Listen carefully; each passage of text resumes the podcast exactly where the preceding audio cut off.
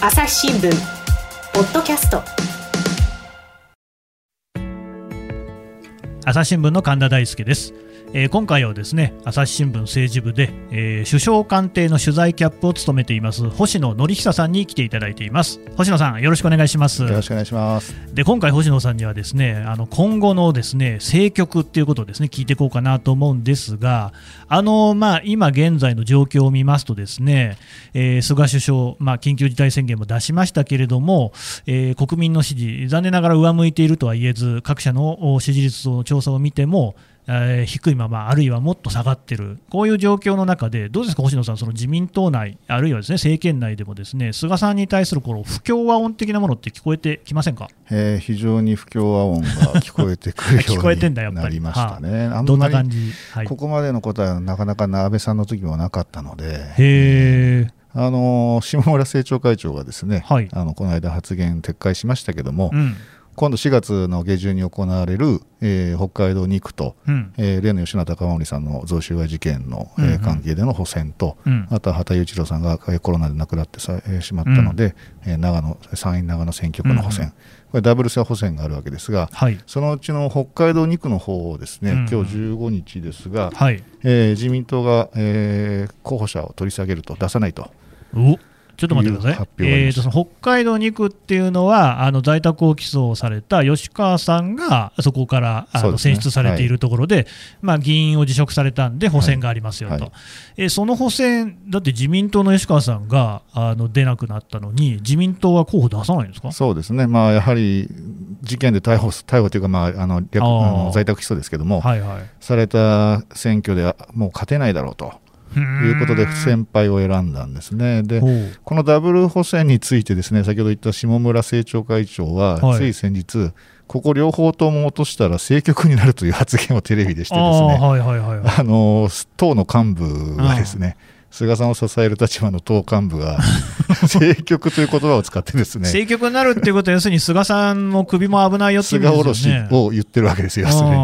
でこれはみんななんだこれはということで二階さんが怒ってですね、ええ。ー、それを受けて二階さんが怒ったのを受けて、うん、つい先日下村さんは発言を取り消しました。が取り消せばいいってもんじゃないと思いますけどね、はい、そう思っちゃってるんでしょ？だって。もうそれが言っちゃった時点でもう4月の25日の投開票の日はもうまさにもう政局になっちゃってるわけです、ね、あれでもじゃあ、その4月25日ね、あの秦さん参院ですよね、はい、長野の方で、はい、これは立憲民主ですけれども、はい、まあ、亡くなられてね、で、だからそれに対する補選があると、これ、ね、同じ日にあるわけですよね。そうです同じ日です。で長野の方は自民党はまだ、えー、長野の方は候補、元衆議院議員の名前が確か出てたと思いますが、ただ、その長野ってのはもともと立憲民主系が強い、まあね、だってなぜ畑さんも畑勉さんのね、そのご地盤ですからね、ここは強いでしょうね、しかも今回は弔い選挙になると。ということで、はい。まあ、長野はまず、いや立憲が取るでしょうと。あそうなんですね。で北海道2区も、もともと吉川さんはそんなに強くないんですね。そうなんです北海道自体がもともとやはり労組の強い地域でしたので、旧民主党の地盤でありましたので、えー、そういう意味では、もともと強くないのにこういう事件、贈収賄という、しかも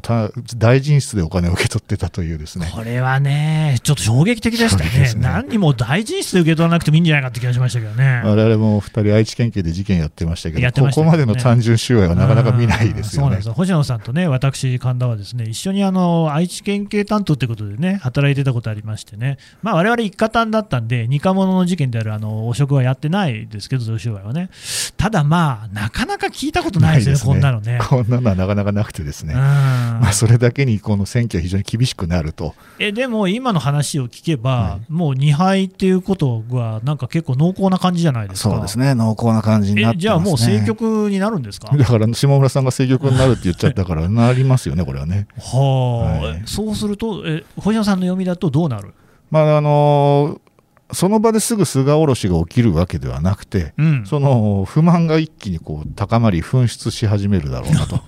先行の総裁あの総選挙はですね秋まで遅くとも秋まである中で、でね、みんなもう衆議院議員は浮き足立ってる頃なんですよ。いつも解散があっておかしくない、ね、と。でしかも今、菅政権の支持率がすごい落ちちゃってる中で、でね、で今日おそらく発表になってると思いますけど、時事通信さんの世論最新世論調査では35切ってるらしいので、えー、ずいぶん下がりましたね、はい、これ、あれ、危険水域みたいなんでしょ、えー、もう、あのー、危険水域は40切ると基本的には危ないっていうのがあと青木方式といいまして、はい、政党支持率プラス内閣支持率っていう部分もあるんですけども。えーまあ、ただその、やはりですね、40切ってくるとみんなさすがにドキドキし始めると、で30切ってしまうと、もう本当、勘弁してくれよみたいな状況になってくるということで、そうなると党内がやっぱり浮き足立ってくると、浮き足立ってくると、まあ、菅さんで勝てんですかっていう、うんうん、いや要するに選挙の顔になるんですか、はい、っていうことですよね。おっしゃる通りですね、うん、いうことになってしまうと。そうすると、じゃあ、解散をする前に、菅さんが退陣するってこともあるんですか、まあ、そこはあの退陣して誰がなるのかっていう部分はあると思いますし、確かにね、えー、あと菅さんとしては、だからそこで、えー、菅下ろしになるぐらいだったら、えーうん、ダブル補選の時に解散打ってしまえという。ほうほう判断ももしかしたらあるかもしれないダブル補選の時に4月25日の補選の段階で、はい、えー、もうやっちゃう、はい、予算がちょうど成立した後、ね、はい、解散して、うん、えー、やると。4月に選挙、はい、要するにその両方とも負けるという負け一色になるよりも、うん、全部ひっくるめちゃった方が負けが目立たないでもね、まあ、まだこの1月の時点で分かんないですけど、4月にコロナが完全になくなってるとは、まあ、絶対それないでしょ、思えないで、はいはい、そのまあ、菅さんがここまでルールをおっしゃってきたのは、コロナね、コロナ対策第一だと、いや、その通りだと思いますよ。はい、でそのでそれこそ11月に大阪ではですね都構想の選挙なんか投票なんかもあってそれも批判あったわけですよね、こんなコロナの時期にどうしてもやんなきゃいけない投票なのかと、そういうその党利党略的なね、あるいはその菅さんのねご自身のこうなんかこう、方針ですね。方針的なことで選挙するってことは、これはちょっと理解得られないんじゃないですか。おっしゃる通りですね、うん、えー、ですから菅さんはおそらくそういう選択肢は取らないだろうと私は思いますが、ただ党内にはそれの方がいいんじゃないかという人も多分出てくるでしょう。そういう時に菅さんってね、その出身派閥とかもないから、はい、なんかそれを押し切るような立場の人っているんですか？あの二階さんの支援を受けて、今回、やはり二階さんね、ええ、あの総理になってるわけですから、二階さんがもしやれと言ったらどうなるのかっていう部分。断れないかもしれない、はい、ありますよね、ただ、まあ、とはいえ、本当、それで勝算あるのかっていう話になりますので、うん。うん、基本的にまずコロナ収まってないでしょうし、そうですね。で選挙へ解散して選挙やって、街頭演説や選挙事務所であのクラスターなんか出たら、これもう目を当てられない状況になりますから。いや本当にね。しかもそれ可能性ありますよね、はい、あります、非常に高いと思います。うん、ですから、まあ、なかなかその選択肢は取りづらいとは思いつつも、うん、党内からそれを希望する声はおそらく出てくるんだろうなという、そういう意味ですね。なるほどね、だからそうですよね、多分自民党の議員さんとしては、ですよ次、総選挙になった時に、菅さんが首相のままだと、僕は当選できないかもしれないと、はい、私は帰ってこれないかもしれない、はい、これ、そういう声は当然あると思うんですよね。はいでただ、その星野さんおっしゃったけれども、じゃあ、菅さんの代わりになる人っていますかね、えーとまあ、この間もお話ししましたけど、石破さんはですねもう派閥の会長を辞めて、えー、旗を下ろしてしまいました。なんか9人で会食したらしいです、はい、ふぐ食ったみたいですけど、ね、であとは岸田さんですけども、なかなかこれも、ね、えー、全然あのやっぱり負けて以来、求心力が落ちている、特別待望論は出てない、ね、はい、テレビへの露出もね、政調会長辞めましたから、一気に減ってますし、まあ、そうなると相手がいないよねと。いうところはありますよね。ただ一方で、だからその中でも、えー、閣内を見ると、加藤勝信官房長官とか、茂木重光外相とか、はあ、そういう人たちはそろそろまあ総理に手を挙げてもいいんだろうと、でもう一つ言われてるのは、あの幹事長代行の野田聖子さん。うん、お女性ね、はい、はい、野田聖子さんだったら初めての女性の総理という,、え大きな看板が立てられるということで、そういうところに、えー、目が行く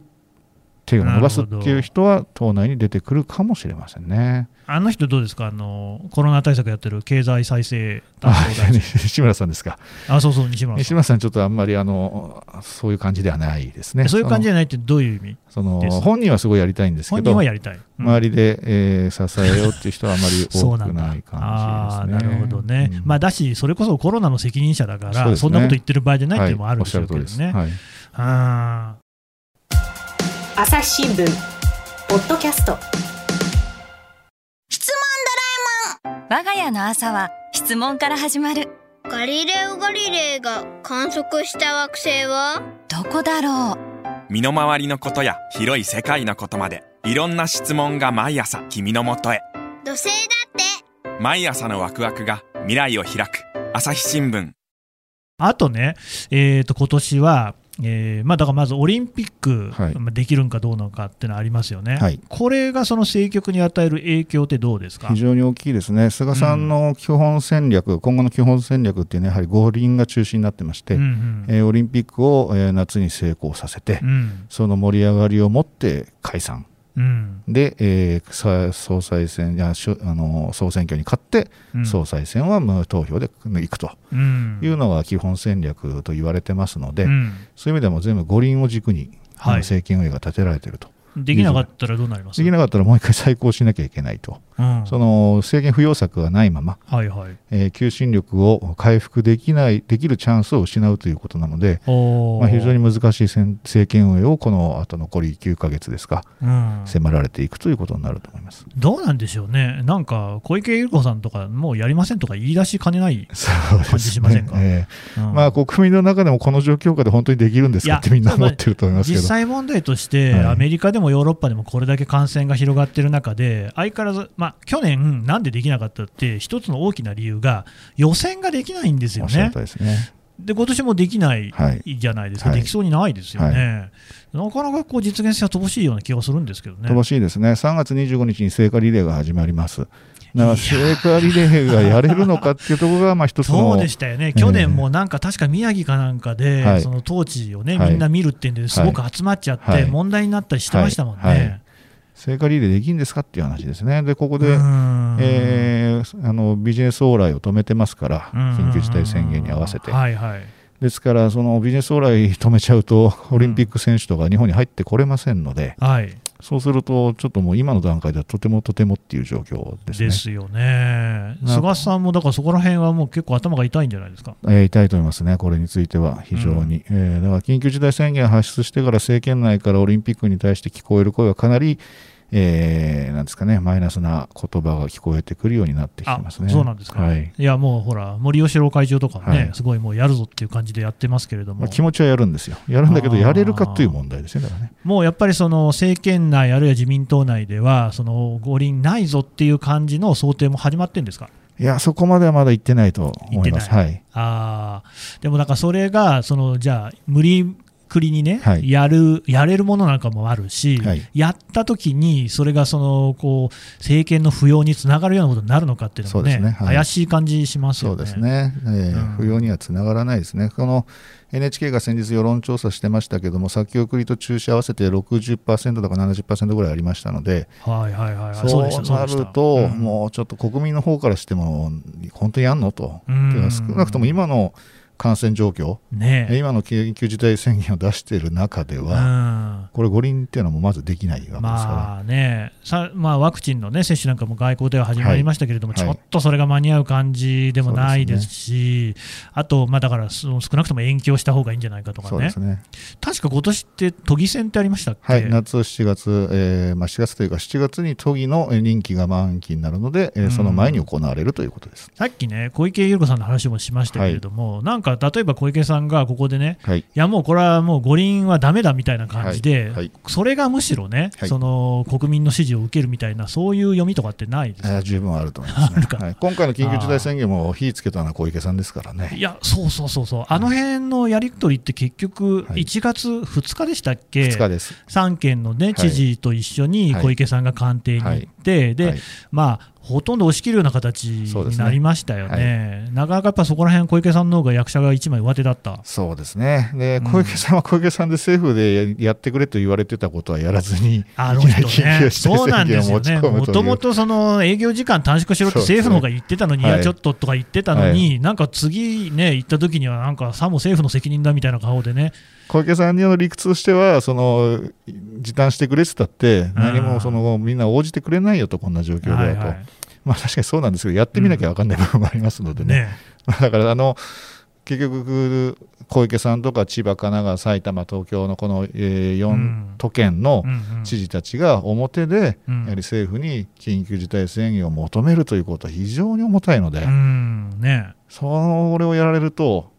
これやっぱり菅さんとして仮に、えー、緊急事態宣言やりたくないという思いを当時を持っていても、うん、これはっていう感じになります、ね、突っぱねるっていうのもね、えー、いや確かにそのね、朝日新聞の、ね、記事を読んでいると、やっぱりそこは小池さんがだいぶね、例えば千葉県の森田知事とか押し切ったっていう話ですし、でそもそも思い返せばですよ、もう去年なんかも、もう小池さんがやっぱりですね、こう菅さんとのつばぜり合いあったじゃないですか、はい、東京問題とか、ね、東京問題、はい、菅さんが東京問題だって言って、はい、でそれに対してなんか、なんでしたっけ、なんか暖房と冷房を一緒にやるんだみたいな話あって、で GoTo から東京だけ外されてみたいなやり取りがあったんだけれども、結局、なんか今もそんな感じのことが続いてるんですか、そうですね、因縁がありまして、その、うん、まあの増添さんが都知事選に出た時からの因縁念ですね。というよりも、まあ、あの安倍さんが2回目の総理になった総裁選の頃からの因縁ですね。あどういう因縁なんですか、えー、つまり当時は石破さんと安倍さんの最後、最終決戦になったんですけど、その石破さんを横で、えー、支えてたのが小池百合子さんだと。あなるほどね。はい、うんえ増添さんの時って何ですか？増添の時はあの増田博也さんを候補者に立てたのが菅さんだったと。あなるほど、ね、要するに小池さんに対して、えー、候補者を立てて挑んだと形、ね、そういうことですか。はい、なるほど。だからもともとあんまり仲は良くないですよね。で、ね。はい、でも、じゃあ、菅さんとしてはですよ、こういう形で小池さんにいろいろ押し切られるっていうのは、本当、心中穏やかじゃないでしょう。そうですね、うん、えー、だからこの五輪に関してはですね、その、うん、小池さんがそういう意味でですね、うん、やめなさいよって言ってきたら、うんうん、非常に辛い状況に追い込まれるでしょうね。ね。まあたまあ、もちろん都知事の権限だけで、その五輪がね、はい、オリンピックをやめられるってことでもないのかもしれませんが、ただそこはそういうふうに小池さんが言い出したら、なんか世論はばーっと動きそうな気もしますよね、まあ、最大のポイントは世論だと思います。世論が今のように五輪はこれは無理だよねってなってるときは、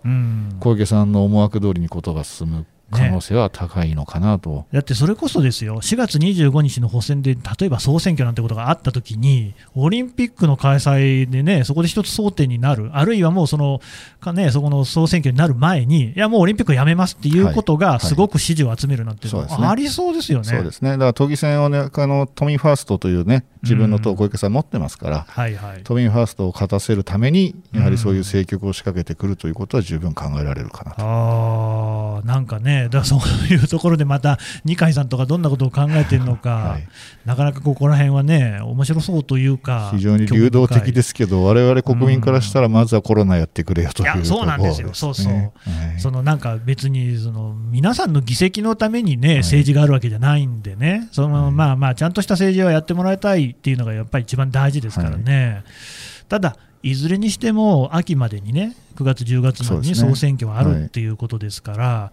でしかもそのそこにはオリンピックはやってるとすればやってるわけだし、うん、やってないとすれば中止なりね、はい、延期の決定っていうのがその前になされてるってことですもんね。はい、はい、そうですやそこら辺がやっぱポイント。ポイントになってきますね、だからこの1、2か月は非常に重要な、えー、ポイントになってきますね。1、2か月ですか、はい。えーと、うん、あのやっぱり緊急事態宣言を延長するのかしないのか、あなるほどね、はい、でやはり2月下旬ぐらい、3月その聖火リレー3月25日と考えれば、うん、時間はあと2か月ちょっとぐらいしかないというふうに考えられますので。あえー、なんか星野さんがずいぶん具体的に聖火リレーの日程知ってるなと思ったら、そういうとこちゃんと読んでんですね。そうですね。あの 1年年分ぐらいは日程は大体細かく、えーでそういうのをこう考えながら取材をしてる、はい、発言なんか聞いてる。いわゆる政局カレンダーっていうのを頭の中で考えながらへえ、ね、なるほどね。いやなんか一家単時代とはだいぶ変わりましたね。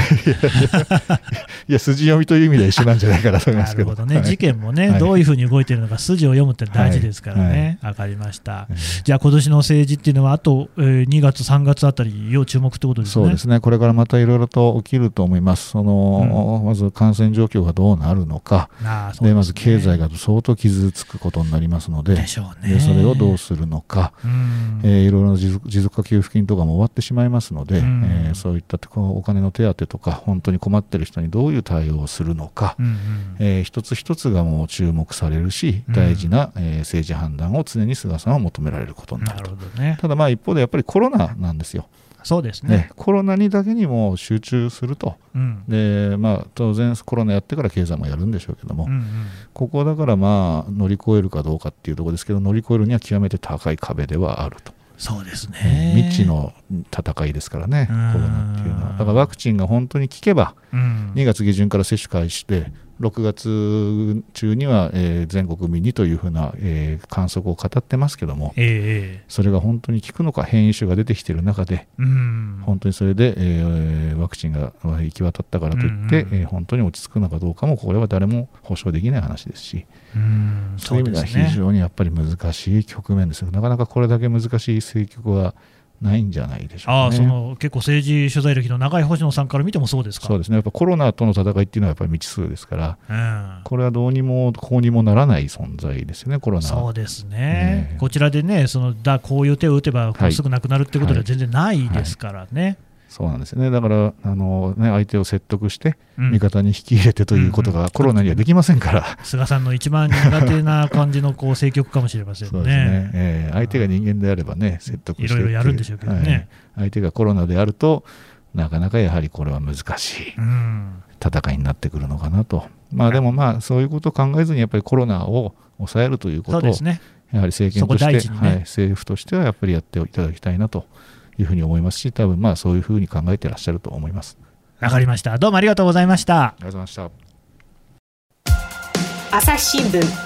ポッドキャスト。はいというわけで朝日新聞の首相官邸取材キャップ星野則久さんからお話を伺ってきました。でまあ、今、ですねコロナとですね政局のこう深いつながりの話、最後あったわけなんですけれども、まあ、おそらくそうなんでしょうね。で、星野さんがもう言っていた通りで、あのいや、政局、政治っていうことじゃなくて、まあ、何しろ、ままずコロナの対策ね、でこれであの命を救う、あるいはこう経済を、ね、立て直す、こういうことにもう邁進してほしい、これはま間違いないです。でその上で、今までこのポッドキャストでいろいろ各国の、ね、話聞いてるんですよね、世界の。そこにはいろんなリーダーがいて、いろいろなこう政策を立てて、でただ、まあ、一つ、なんとなくの共通点として言えるのが、あのやっぱりこうやるべきことをやって、きちんとそれを国民に対しての説明ができている人っていうのは、あのコロナの数が増えても減っても、その支持率高いんですよね。あのコロナの対策はうまくいってる国、いってない国あるし、それはあの果たしてね、じゃあ政策で全部できるのか、もっと他の要因があるのかっていうのは分かんないところもありますから、ヨーロッパなんかはね、やっぱり感染者数、死者数、非常に多い状況ですが、まあ、でも支持率の高い政治家がいるリーダーがいる国ってのはあるわけですよね。で、まあ、そういうところを見ると、菅さんもこれね、あの多分今まで言ったような要因でいろんな政局あるんだろうとは思いますが、やっぱりきちんとした政策をきちんと説明すれば国民は理解しますから。それねあのそこで手を抜かないというかそこにきちんと向き合うっていうことが多分菅さんにとっても一番いいことだし国民の幸せにもつながっていくと思いますのでぜひそうしてほしいなと思います。朝日新聞ポッドキャスト朝日新聞の神田大輔がお送りしました。それではまたお会いしましょう。この番組へのご意見ご感想をメールで募集しています。podcast at 朝日 .com podcast アットマーク朝日 .com までメールでお寄せください。ツイッターでも番組情報を随時紹介しています。アットマーク朝日ポッドキャスト。朝日新聞ポッドキャストで検索してみてください。